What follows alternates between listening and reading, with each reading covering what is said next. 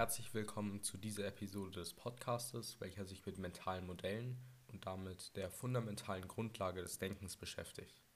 In dieser Episode geht es um den Survivorship Bias. Der Survivorship Bias ist ein häufig auftretender Denkfehler, der unser Verständnis von der Welt verzerrt. Der Survivorship Bias bedeutet übersetzt der Überlebenseffekt. Dieser wird von Psychologen als die Tendenz von Menschen, sich auf Inhalte zu konzentrieren, die bereits einen Auswahlprozess erfolgreich durchlaufen haben, beschrieben. Im Verlauf dieses Podcastes werde ich die Geschichten hinter dem Survivorship Bias erklären und ihn anhand von Beispielen genauer erläutern. Woher kommt der Survivorship Bias? Der Begriff Survivorship Bias wurde zum ersten Mal von Ingenieuren im Zweiten Weltkrieg verwendet.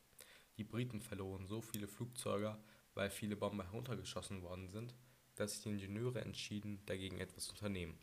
Die Lösung war es, mehr Panzerung an den vitalen Stellen des Flugzeuges anzubringen. Sie hätten natürlich nicht die Panzerung am ganzen Flugzeug verstärken können, da das Flugzeug dann zu schwer werden würde, was seine Flugfähigkeit und die Reichweite der Bomber stark einschränken würde. Nun musste man nur noch die vitalen Stellen des Flugzeuges ausmachen. Hierbei analysierten die Mechaniker alle Einschussstellen von zurückkehrenden Bombern von den Einsätzen und konnten erkennen, dass bestimmte Stellen des Flugzeuges besonders häufig beschossen worden sind. Also verstärkten Ingenieure die Panzerung an den Stellen, an denen die Bomber im Schnitt die meisten Einschussstellen besaßen, was ja dafür sorgen sollte, dass mehr Flugzeuge wieder zurückkommen. Oder tatsächlich sind genauso wenig Flugzeuge wieder zurückgekehrt wie davor. Den Aspekt, den Ingenieure nicht bedacht haben, war, dass sie bloß Informationen von den zurückkehrenden Bombern hatten und diese generalisiert haben. Denn was sie nicht bedacht haben, ist, dass die Flugzeuge zurückkommen mussten, also nicht abgestürzt sein durften. Wenn sich an zurückkehrenden Bombern das Muster erkennen lässt, dass bestimmte Bereiche besonders häufig beschossen worden sind, fand hier schon eine Auslesung der Probanden statt. Denn alle Flugzeuge, die nicht zurückgekommen sind, wurden nicht bedacht. Auffällig ist es, wenn du einen Blick auf den ersten Link in der Podcast-Beschreibung wirfst, dass es keine Schussstellen im Cockpit gab. Dies ist ja auch völlig logisch. Wenn ein Flugzeug dort getroffen worden wäre, wäre der Pilot höchstwahrscheinlich gestorben oder zumindest nicht in der Lage gewesen, das Flugzeug zurückzufliegen und damit die Einschussstelle nicht in die Studie aufgenommen, da das Flugzeug nicht zurückgekehrt wäre. Die Stellen des Flugzeugs, die von den zurückkehrenden Flugzeugen beschossen worden sind, konnten nicht so vital gewesen sein, da das Flugzeug wieder zurückgekehrt ist. Erst als die Panzerung an den Stellen verstärkt worden war, wo die zurückkehrenden Flugzeuge keine Treffer aufzeigten, wurde die Überlebensrate der Bomber erhöht. Was die Einschusslöcher der zurückkehrenden Bombern also zeigen, sind Stellen am Flugzeug, die nicht vital sind, denn die Bomber sind schließlich wieder zurückgekehrt. Wenn sie an einer Stelle getroffen worden sind, die zum direkten Abschuss des Flugzeuges führt, wäre das Flugzeug schließlich nicht zurückgekehrt und der Einschusspunkt wurde nicht aufgenommen. Beispiele für den Survivorship Bias gibt es in allen erdenklichen Bereichen und wenn man darauf achtet, findet man ihn überall. Ihr kennt bestimmt auch die verbreitete Annahme, dass die Architektur von früher besser und schöner ist dass auch die Musik von früher viel besser ist als die, die gerade gespielt wird.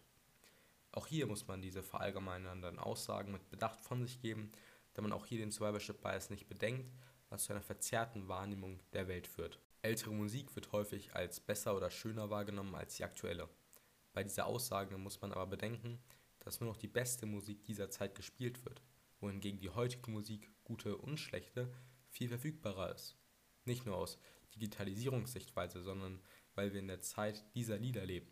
Das Überleben der alten, guten Musik sorgt für die verzerrte Wahrnehmung, dass die Musik damals besser war. Ähnliches gilt bei der Architektur. Viele sind überzeugt, dass alte Gebäude schöner aussehen und nehmen an, dass die Architektur von Gebäuden früher schöner war. Doch wird in Städten täglich Gebäude abgerissen und neu gebaut. Dabei findet natürlich auch eine gewisse Selektion statt. Schlecht gebaute, schlecht aussehende Gebäude aus alten Zeiten wurden schon lange abgerissen, bevor irgendwer von uns sie gesehen hat, gar sehen konnte. Deswegen überleben quasi nur die Gebäude, welche gut gebaut und visuell gut aussehen. Wenn man jetzt Städte in zum Beispiel Tokio besucht, wo man ab und zu alte Gebäude zu Gesicht bekommt, könnte man denken, dass frühere Gebäude schöner und besser gebaut worden sind als heutzutage. Die Einschätzung dieser Situation ohne die richtige Betrachtungsweise, ohne das richtige mentale Modell führt zu einer verzerrten Wahrnehmung der Welt. Denn nur die besten und schönsten Gebäude dieser Zeit wurden noch nicht abgerissen, wohingegen die schönsten, aber auch die schlechten und normal gut aussehenden Gebäude unserer Zeit immer zu Gesicht bekommen. Gleiches gilt bei der Frage, ob wir wirklich alles schaffen können, wenn wir nur hart genug daran arbeiten. Der Survivorship Bias sorgt bei vielen Menschen zu einer falschen Wahrnehmung von Kausalität und Korrelation. Niemand würde eine Biografie über jemanden schreiben, der sein Unternehmen aufbaut, bankrott geht und den Rest seines Lebens in Schulden lebt, den Musiker, der immer und immer wieder versucht, seine Musik zu veröffentlichen, aber kein Gehör findet, oder den Schauspieler, der nach Hollywood zieht und dort zwei Jahre lang sein Bestes in der Filmindustrie versucht, aber schließlich nach zwei Jahren ohne Erfolg und mit Schulden zurückzieht. Wieso hören wir kaum von diesen Geschichten und nur von den College Dropouts, die Milliardenunternehmen aufbauen und nie von den anderen 99,9 Prozent? 75% von Unternehmen gehen bankrott in den ersten 15 Jahren. Nur hört man davon nicht ansatzweise so viel wie von denen, die es erfolgreich durch diese Zeit bringen. Das Resultat ist ein falsches Bild davon, wie viele Menschen erfolgreich werden und wie viel davon wirklich in ihrer Macht stand. Beware of advice from the successful ist ein Zitat von Barnaby James. Natürlich bedeutet das nicht, dass niemand erfolgreich werden kann, doch ist es ein sehr wichtiges mentales Modell. Wenn du also etwas machst, Mach es mit allen Informationen, auch mit denen, die du vielleicht nicht im ersten Moment sehen kannst. Abraham Ward, der Mathematiker, welcher das Problem der zurückkehrenden Bomber im Zweiten Weltkrieg erfolgreich löste, hat einen Ansatz entwickelt, den Survivorship Bias zu überwinden. Er sagte, Don't look just at what you can see. Consider all the things that started on the same path but didn't make it. Try to figure out their story, as there is much, if not more, to be learned from failure.